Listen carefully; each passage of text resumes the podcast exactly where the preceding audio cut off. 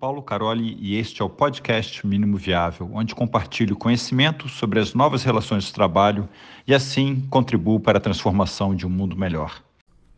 Nós estamos com essa série de perguntas e respostas sobre PBB e eu, Fábio Aguiar, estarei respondendo aqui para vocês no podcast Mínimo Viável.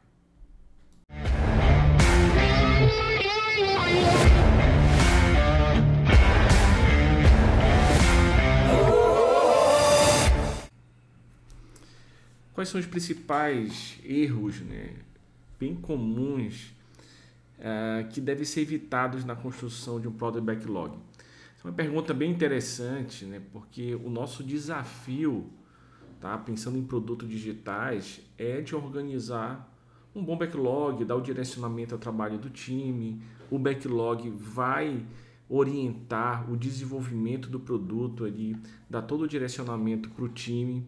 Então, nós temos alguns desafios, né? Então, o primeiro erro é você não entender o, o contexto do produto. E na, e na maioria das vezes nós estamos diante de produtos complexos, onde o grau de incerteza é muito alto e a falta de conhecimento daquilo que vai ser desenvolvido.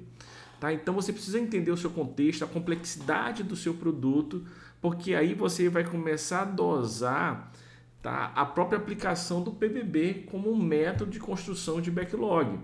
Então, se, se eu tenho um, um grau de incerteza alta, falta de conhecimento, tá? eu vou ali gastar um tempo pequeno, ali, curto, tá? fazendo uma sessão inicial de construção de backlog e gastando maior tempo aonde? Justamente no refinamento contínuo, por quê? Porque eu vou precisar estar tá discutindo esse backlog continuamente, porque ele é emergente, ele é complexo.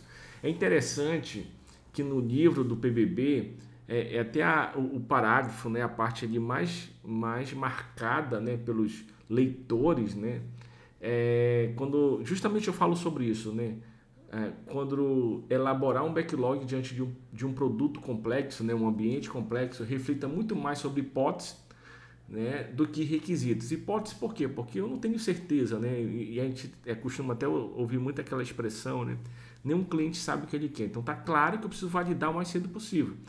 Né, e muito mais do que requisito. Requisito já tem uma clareza, mas eu posso ter justamente como conteúdo do backlog tanto hipóteses como requisitos. Né? E com isso eu vou buscar o feedback rápido para gerar um aprendizado contínuo do meu produto. Então esse é um ponto principal para mim, né, do maior desafio que a gente tem e, e, acaba sendo um erro bem comum, né? Você geralmente alguém vai querer que você construa um backlog gigante, que você passe muitas das vezes gaste um tempo grande no início ali de algo que você não tem certeza, tá? Então eu poderia aqui destacar como principal erro aqui é você não entender a complexidade do seu produto. Como os itens do Product Backlog são priorizados e quais critérios podem ser considerados? É muito importante, né, depois de você dar uma boa dinâmica, sessão de PBB, para alinhar o que deve ser feito e aí concentrar isso, organizar esse trabalho em um backlog, sendo que esse backlog vai dar a direção do trabalho do time, do time de produto.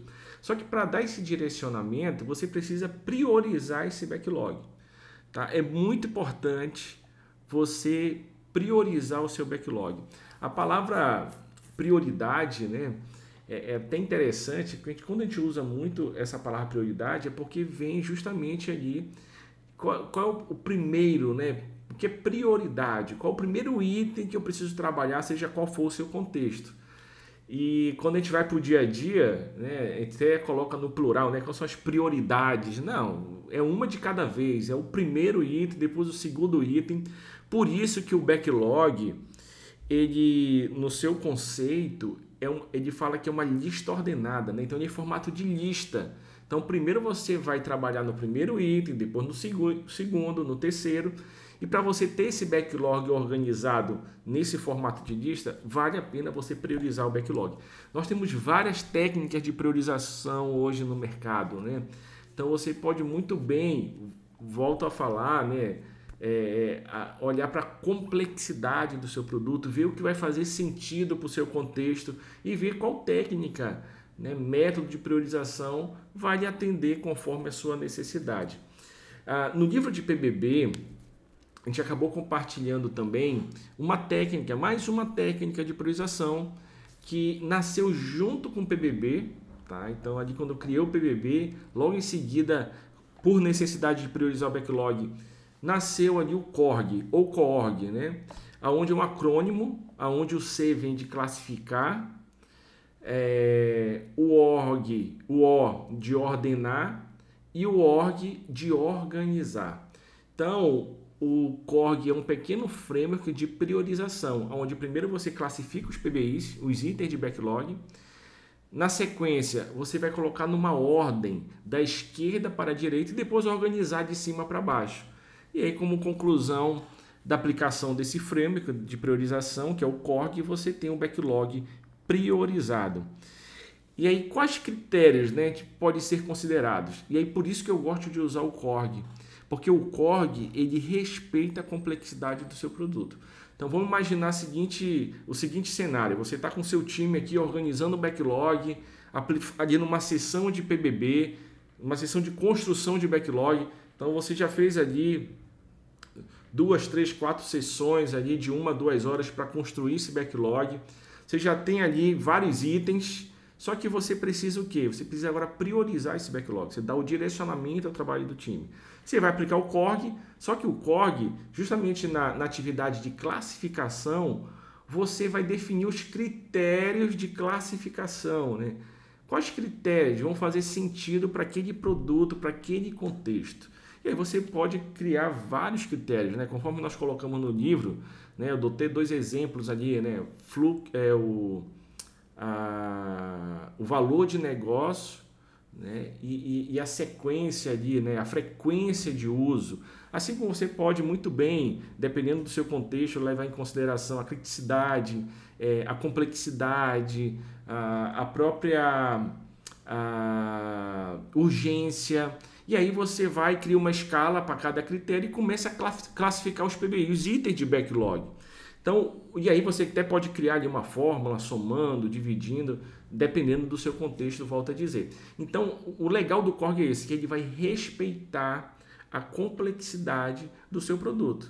E a, a, a base do Korg é justamente você priorizar seu backlog baseado em critérios. Aonde, dependendo do contexto que você tiver, das pessoas, você pode até estar... Ah, o seu backlog pode estar sofrendo por uma influência de uma liderança, de alguém que tem um poder muito grande dentro da organização e que pode estar ditando, não, eu quero isso, eu quero aquilo. Então, quando você faz uma priorização de backlog baseada em critérios, você descentraliza o poder de decisão, pode estar na mão de uma pessoa, de duas ou três. E aí faz todo esse trabalho de priorização de uma forma colaborativa, que é o ponto alto do PBB, e também baseado em critérios. Né? Então você vai ter sempre estar passando por aqueles critérios ali para justamente classificar o seu backlog. E aí, como dinâmica do CORG, né? como já mencionei, é, você vai primeiro classificar, depois ordenar e depois organizar o seu backlog e dar um bom direcionamento ao trabalho do time de produto. Qual a importância da colaboração entre os stakeholders para a priorização efetiva? Acho que vale eu começar destacando aqui para responder essa pergunta é que o PBB, o grande potencial do PBB é justamente valorizar, né, potencializar a colaboração. Então, muitas das vezes você está ali no processo de discovery, seja o que você estiver fazendo que antecede a organização de um backlog, e muitas das vezes parte do time não está envolvida nisso. Mas quando você começa a tocar no backlog, começa a organizar o backlog, é importante que todas as pessoas interessadas naquele produto estejam ali. Seja stakeholders, área de negócio, UX, é, product design é, e o próprio time, as pessoas desenvolvedoras. Então, que esse trabalho de organização do backlog seja feito de uma forma colaborativa.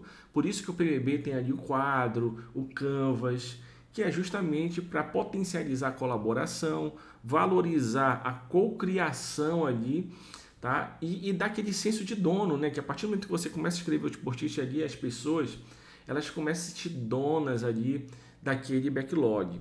E isso é muito importante, esse senso de dono. Então, há uma importância muito grande dessas pessoas envolvidas e principalmente na priorização. Né? Como eu mencionei aqui até na, na pergunta anterior, que o CORG, que é o, o framework, o método de priorização, a técnica de priorização que se encaixa muito bem no PBB, ela é baseada em critérios de priorização. Então, ela descentraliza o poder de decisão pode estar na mão de uma pessoa. Muitas das vezes esse poder ele vai fazer sentido para aquele contexto, para aquele produto, para aquele momento, mas na maior parte das vezes é, é, é, muito bom que você faça isso de uma forma colaborativa, baseada em critérios, e aí todo mundo ali compartilhando, todo mundo participando e definindo a direção do trabalho do time, que nada mais é do que você organizar um backlog do que é mais prioritário no topo para o menos prioritário.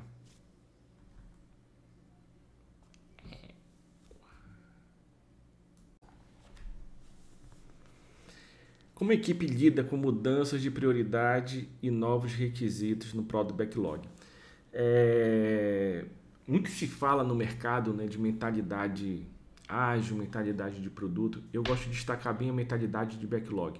Então, você tem que saber trabalhar com backlog. Tá? A backlog a gente pode definir uma palavra, ele é emergente. Então, nossa única certeza é que ele vai, tá, vai haver mudança no backlog, na direção do backlog. Então, quando eu estou trabalhando diante de produtos complexos, é, itens de backlog estão emergindo a todo momento. Tá? Então, o próprio PBB, a própria dinâmica do PBB, e aí eu gosto muito de destacar o triângulo do PBB, tá? que nada mais é do que o quê? O PBB ele vai te ajudar na construção do backlog, com senso direção, vai te dar um senso de direção inicial, fazer você tentar começar da forma certa, né, sabendo que o backlog é emergente. Então, se o backlog é emergente, ele vai te levar para uma cultura de refinamento contínuo. Então, você vai estar tá continuamente refinando esse backlog. Lembrando que eu vou estar tá lançando incrementos de produto. Então, a cada ciclo, eu estou colocando um, um, incremento do meu produto na mão do meu cliente, do usuário final. Então, eu estou colhendo feedback, analisando dados, insights. Com isso, eu vou ter que retroalimentar meu backlog, eu vou ter que atualizar o backlog. Então, o PBB vai justamente te ajudar nesse triângulo de construção, refinamento e atualização de backlog. Tá? Então, com isso, a, a, esse, todo esse trabalho né, para lidar com essas mudanças continuamente, né, o PBB vai te ajudar. E aí, toda vez que você for retroalimentar um, backlog, for, for estiver vindo para o backlog um item novo, uma um PBI novo, uma funcionalidade nova, você vai passar pelo CORG. O COG vai justamente te ajudar a gerenciar esse backlog, gerenciar a prioridade desse backlog. Então você vai passar pelos critérios ali, saber justamente que momento tá vai entrar aquele PBI novo, aquela funcionalidade nova para desenvolvimento, para o delivery.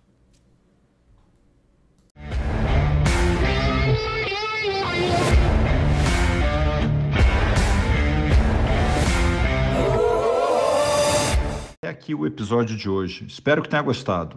Eu te peço para se inscrever e recomendar esse podcast na sua plataforma de podcast preferida, como Spotify e YouTube, e nas redes sociais.